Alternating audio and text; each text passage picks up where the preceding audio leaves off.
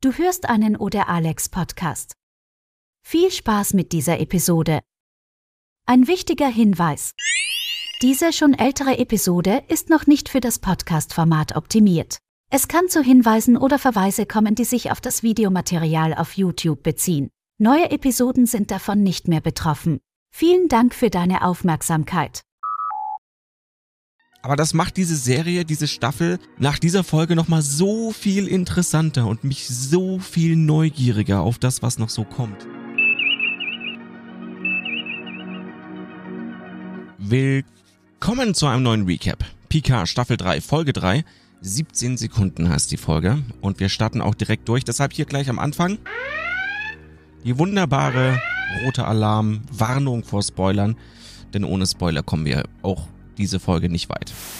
Ja, zu Beginn sehen wir, die Titan A ist immer noch im Würgegriff des Würgers. Das ist kein tolles Wortspiel, aber ich habe es trotzdem gebracht. Aber springen wir gleich mal zu einer anderen Szene, die auch relativ am Anfang der Folge gleich äh, kam. Und das ist eine Rückblende zu der Zeit, wo Riker seinen Sohn nicht bekommen hat. Also doch bekommen, aber nicht er selbst, sondern ihr, ihr wisst schon.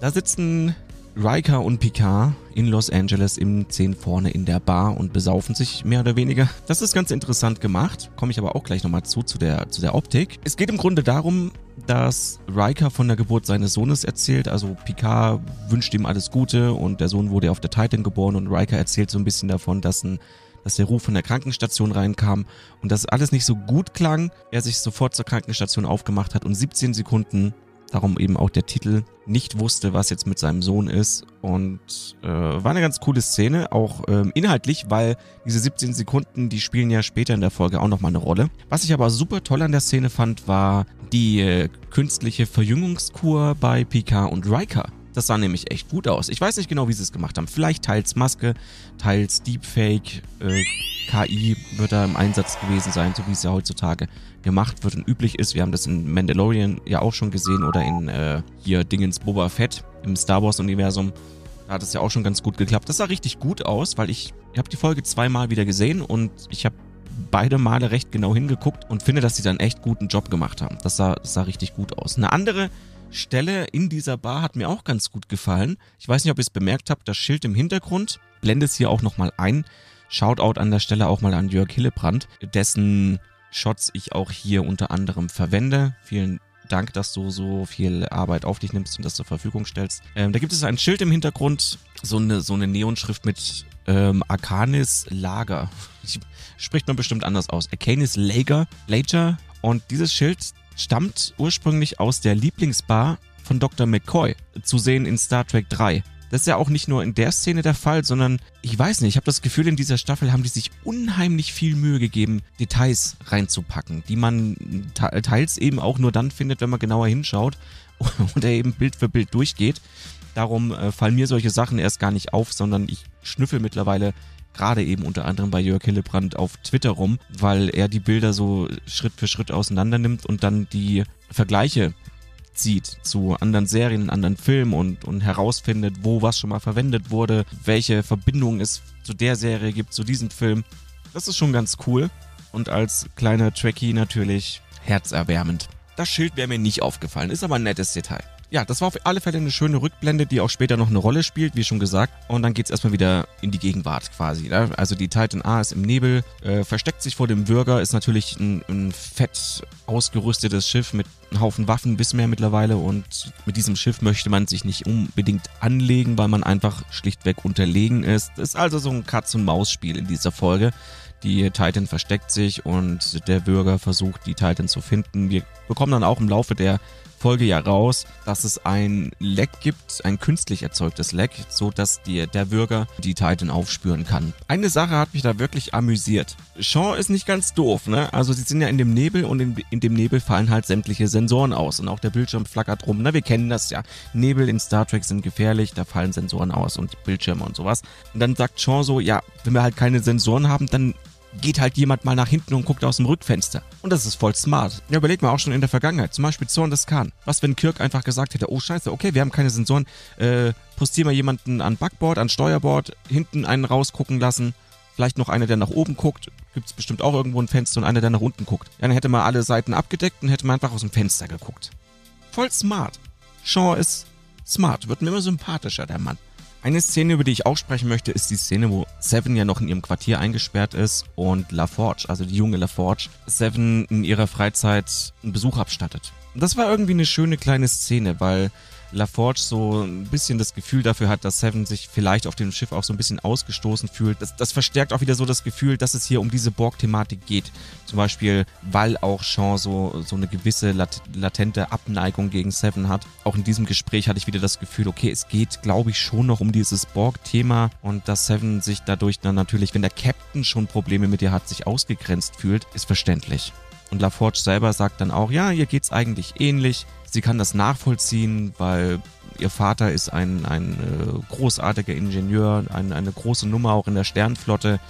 Und sie musste sich da auch immer so ein bisschen beweisen, weil es da auch Stimmen gab, die sagten, ja, man musste sie halt als Pilot nehmen, weil, weil sie eine Legende als Vater hat, so ungefähr. So hat sie sich so ein bisschen mit Seven verschwestert. Gibt es das Wort überhaupt? Ich weiß es nicht. Und hat halt so versucht, so ein bisschen eine Bindung aufzubauen zu Seven. Und ich finde, man hat auch an Sevens Gesichtsausdruck gesehen, dass, dass ihr das sehr gut tat. Dass sie sich in dem Moment einfach verstanden gefühlt hat und dass es gut war, dass mal jemand auf sie zukommt und ihr so ein bisschen Rückendeckung gibt. Und dann kommen wir zu der Szene, die mir fast schon wieder, was heißt fast, die hat mir schon wieder Gänsehaut bereitet. Weil, und ich sag das jetzt nochmal, ich habe jetzt ein paar Stimmen schon in den Kommentaren gelesen, dass ihr alle so ein bisschen geschockt seid von Beverlys Aussehen, weil sie sich ja offensichtlich, also die Schauspielerin hat sich offensichtlich operieren lassen, Schönheits-OPs hinter sich. Ähm, nichtsdestotrotz finde ich trotzdem ihre Schauspiel schauspielerische Leistung gut. Also ich nehme ihr das ab, was sie da spielt. Ich klar, vielleicht fehlt es ein bisschen an Mimik, aber ich, ah, da bin ich jetzt nicht so kleinlich wie manche von euch. Bin, bin ich jetzt ehrlich. Ich finde ich find das gut. Und auch dieses Miteinander zwischen den beiden funktioniert echt gut, schauspielerisch. Von Patrick Stewart müssen wir gar nicht reden. Ein großartiger Mann mit einem wahnsinnigen Talent. Und das sieht man auch wieder in dieser Szene, auch in dieser Anfangsszene, dieser gesamten Szenerie. Äh, wir bekommen ja so einen Shot, wo Picard ganz links zu sehen ist und Crusher ganz rechts. Und das unterstreicht nochmal diese Distanz, die die beiden momentan noch haben. Und dann wird ja auch Picard gezeigt. Sein Blick. Ja, es wird ja am Anfang gar nicht gesprochen. Es ist, man, man kann die Luft, glaube ich, die Spannung der Luft kann man, glaube ich, mit einer Schere durchschneiden. So fühlt sich das zumindest auf, an als Zuschauer. Und ich war super begeistert von diesem, ich weiß gar nicht, wie man diesen Blick beschreiben kann. Dieser enttäuschte, wütende, ich glaube, ich glaub, da waren so viele Emotionen drin. Ich glaube, Patrick Stewart hat auch viel, versucht, viele Emotionen in diesen Einblick reinzubekommen. Diese Wut, Enttäuschung, die Frage nach dem Warum fand ich unheimlich gut. Äh, Beverly fängt dann an zu erzählen, wo das Ganze passiert ist. Auf Casperia Prime soll das äh, geschehen sein. Irgendwas mit Wasserfällen, ne? Also da haben die halt, da haben sie sich lieb gehabt. Da entstand halt der, der kleine, der kleine Crusher. Und Casperia Prime ist auch so eine coole Referenz. Ich glaube, es gibt zwei Referenzen, wenn nicht sogar mehr. Mir fallen jetzt nur zwei ein. Ich meine, die erste Referenz ist, dass Jetsia und Worf, glaube ich, nach Casperia Prime wollten, Urlaub machen. Und Begier hatte diese Konferenz in Casperia Prime, also aus Deep Space Nine. Begier, der sollte dorthin, da wo er dann abgefangen wurde von Sektion 31, wo er gar nicht, gar nicht ankam. Ich glaube, die zwei Referenzen gibt es auf jeden Fall. Vielleicht habt ihr ja noch mehr, könnt ihr in die Kommentare schreiben. Ja, auf jeden Fall gibt es dann erstmal die Aussprache zwischen den beiden. Und ich finde auch den Dialog, ich muss ich nochmal in Himmel loben, es tut mir leid, aber ich fand einfach die ganze Szene so geil.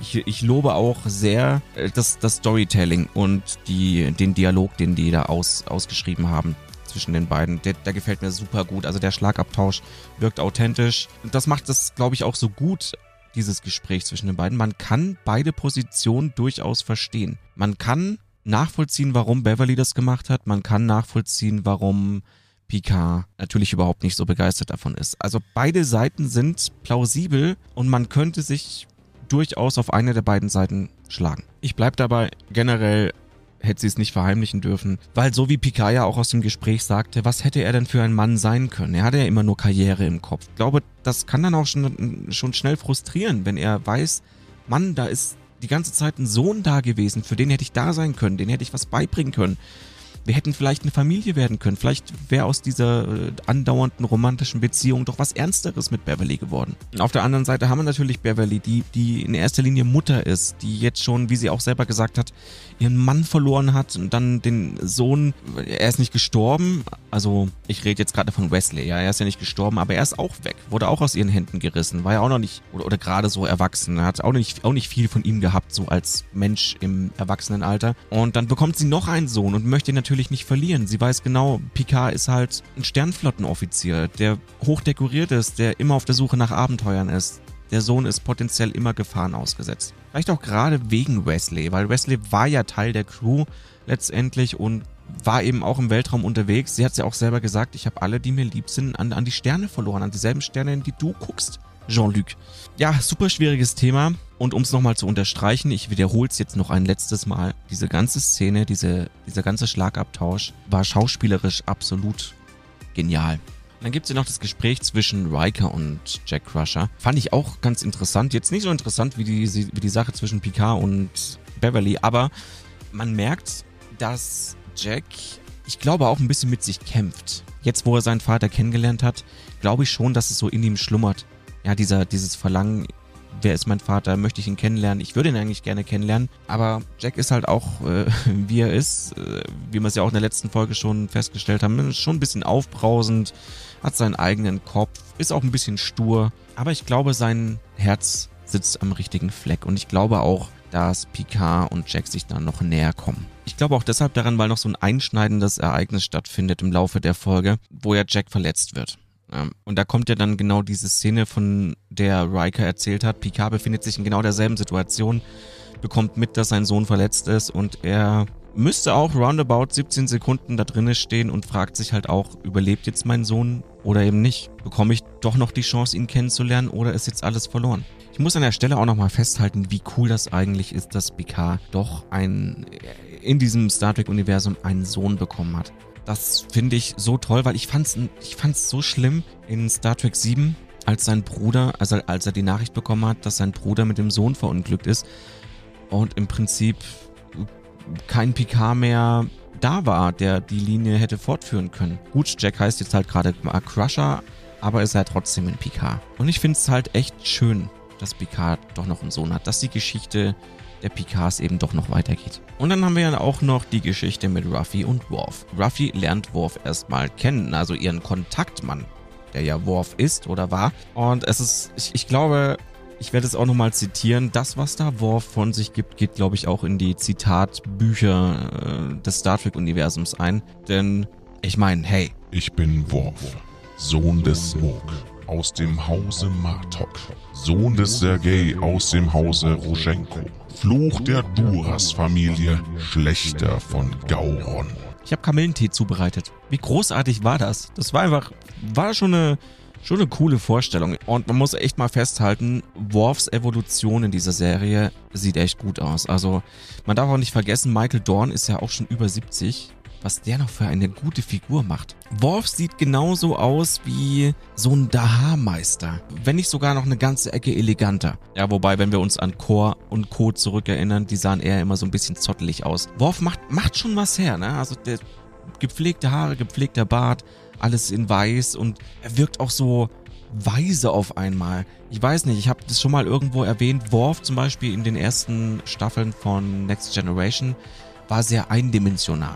Das hat sich dann in Deep Space Nine ein bisschen gebessert. Da war er am Anfang auch noch ein bisschen eindimensional, aber er hat so eine Charakterentwicklung durchgemacht. Eine ganz gute, finde ich. Und jetzt ist es nochmal so auf die Spitze getrieben. Und der wirkt jetzt einfach wie so ein erhabener Klingone. Auch wenn ich an der Stelle sagen muss, dadurch, dass er im Deutschen auch noch eine andere Synchronstimme hat und auch nochmal so komplett anders aussieht, er könnte fast schon als komplett neuer Klingone durchgehen. Ja, also seine Optik gepaart mit der neuen Synchronstimme. Ah, ich habe manchmal so ein bisschen Schwierigkeiten, ihn als Worf zu sehen und nicht als irgendeinen anderen Klingon. Da muss ich mich noch so ein bisschen dran gewöhnen. Aber trotzdem, ein cooler Worf, keine Frage. Oh Mann, in der Folge ist wieder so viel passiert. Ich darf mich nicht wieder verzetteln. Die Folge wird wieder viel zu lang. Hab ich denn noch was Wichtiges vergessen? Hm, ich glaube nicht, oder? Ich mache nur einen Scherz. Ich glaube, über was wir jetzt mal kurz reden müssen, ist so das Wichtigste aus dieser Folge und ich, ich hatte fast schon ein bisschen Pipi in den Augen. Ich bin Deep Space Nine Fan. Ich, ich mag das. Ich mag auch Voyager. Ja, also Seven war zum Beispiel ein Charakter, hat mich super gefreut, dass, sie so zum Maincast gehörte, weil ich eben großer Voyager-Fan bin und jetzt wird ja auch noch DS9 reingespült. Wir brauchen jetzt gar nicht lange drum rumreden. Es geht um die Gründer. Es gibt eine Splittergruppe von Gründern. Wie cool ist das denn? Da gibt es zwei, die wir jetzt kennengelernt haben. Einer befindet sich auf dem Planeten, wo Ruffy und Worf unterwegs sind. Die jagen den und finden daher heraus, dass es ein, ein Gründer ist. Und dann gibt es noch einen Saboteur auf der Titan A, ebenfalls ein Gründer, äh, der eben dafür sorgt, dass die Titan A von, der, von dem Bürger von Vedic, Vadik, jetzt im Deutschen ausgesprochen, ne? Aufgespürt werden kann. Also zwei Gründe haben wir schon mal kennengelernt. Die wollen nach wie vor wohl den Alpha-Quadranten destabilisieren. Was jetzt Vadik damit zu tun hat, keine Ahnung.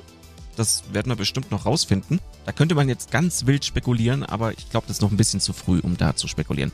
Das mache ich jetzt mal hier an der Stelle noch nicht. Da gab es ja auch noch die schöne Erwähnung von, also als äh, Worf und Ruffy herausfinden, dass den, den sie da festhalten, an ein äh, Wechselbalg ist, erzählt der Worf kurz davon, dass er die schon kennt und dass er schon Erfahrung damit hat. Und dann gibt es ja so einen kurzen Shoutout an Odo, ein Mann von Ehre, der auch Wechselbalg war. Das fand ich, fand ich ein schönes kleines Detail, dass, er, dass da noch Odo mit eingebaut wurde.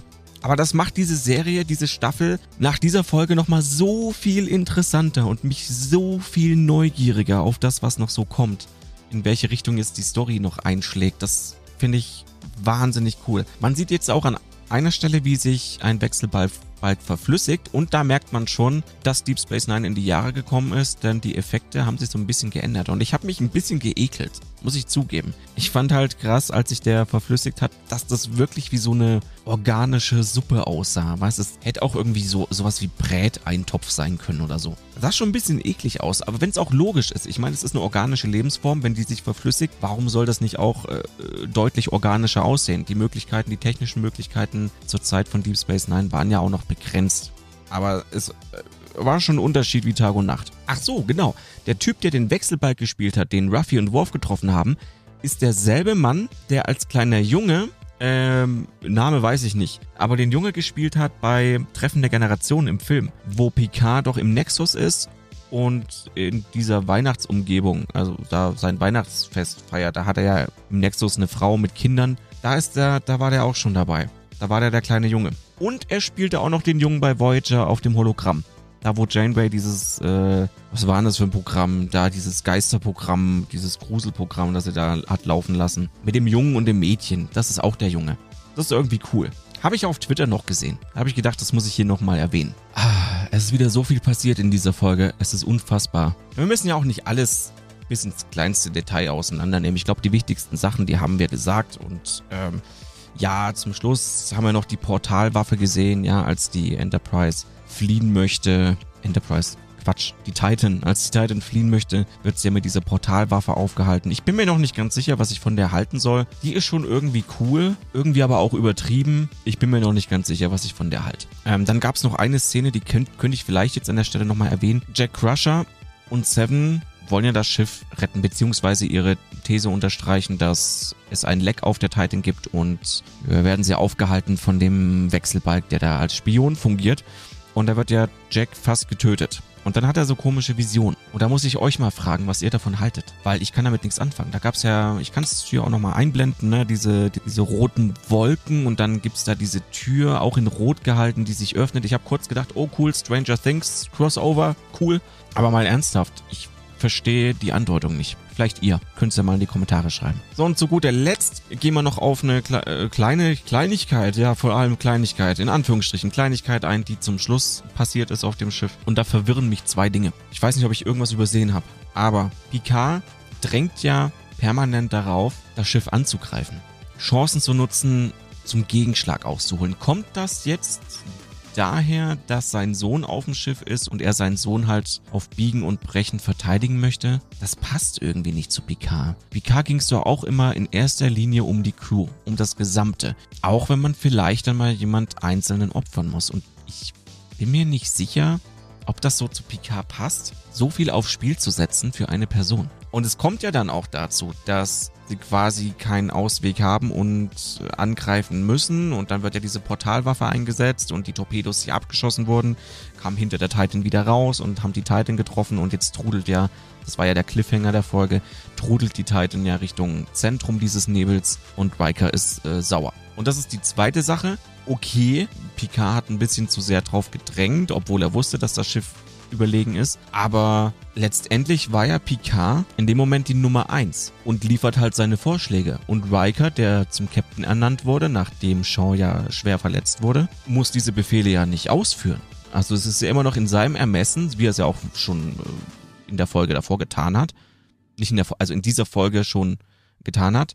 Er hat sich das von Picard angehört, aber hat aber trotzdem eine andere Entscheidung getroffen. Ich habe nicht so richtig verstanden, warum er dann so angepisst war, dass er Picard der Brücke verwiesen hat. Das habe ich, das, ich weiß nicht, das wirkte für mich ein bisschen wie eine Überreaktion, die für mich irgendwie nicht ganz greifbar und schlüssig ist. Fand ich irgendwie nicht so passend. Ich, also diese zwei Sachen, dass Picard so darauf gepocht hat, anzugreifen, zurückzuschlagen und äh, eben auch, dass Riker ihn dann von der Brücke geschmissen hat. Das sind so zwei Dinge, die fand ich sehr, sehr seltsam. Ich hoffe, ich habe jetzt alles soweit durchgekaut, was es in der Folge Wichtiges gab. Es passiert in den Folgen so viel, das ist abartig. Wenn nicht, natürlich könnt ihr auch noch ein bisschen was dazu schreiben, da freue ich mich wie immer drauf. Ich bin auf jeden Fall super gespannt auf die nächste Folge, auf die nächsten Folgen. Äh, leider enden diese Folgen immer mit irgendwelchen Cliffhängern, das ist so frustrierend. Äh, am liebsten würde ich warten, bis alles draußen ist und dann in einem Stück schauen, aber das, nee, ist irgendwie auch kacke. Also bisher habe ich den Eindruck, dass es von Folge zu Folge besser wird. Ich weiß nicht, wie lange das die Serie, diese Staffel der Serie noch aufrechterhalten kann, aber bisher wirkt es Ah, es ist einfach ein Traum. Ich weiß nicht. Irgendwie, es fühlt sich nach Star Trek an. Alte Bekannte wieder treffen. Ich bleib bei meiner Äußerung. Das ist, glaube ich, das Picard, wie es hätte sein sollen von Anfang an. Jetzt warten wir bis zur nächsten Folge. Mal gucken, ob ich das Recap dann einen Tick früher aufnehmen kann. Schön, dass ihr wieder dabei wart. Ich freue mich jetzt, wie ich schon sagte, auf eure Kommentare und wünsche euch noch einen wunderschönen, erholsamen Tag. An der Stelle noch ein Shoutout und äh, danke an das Kollektiv. Ja, Patreons und YouTube-Mitglieder zugleich. Und einen Shoutout gibt's nochmal speziell für die Captains Benjamin Leuteritz, Alex Trojan, Captain Alter und Richard. Vielen, vielen Dank für euren Support. Aber natürlich ja, danke an alle. Bis zum nächsten Video. Ich hoffe, euch hat's gefallen. Bis dann. Ciao.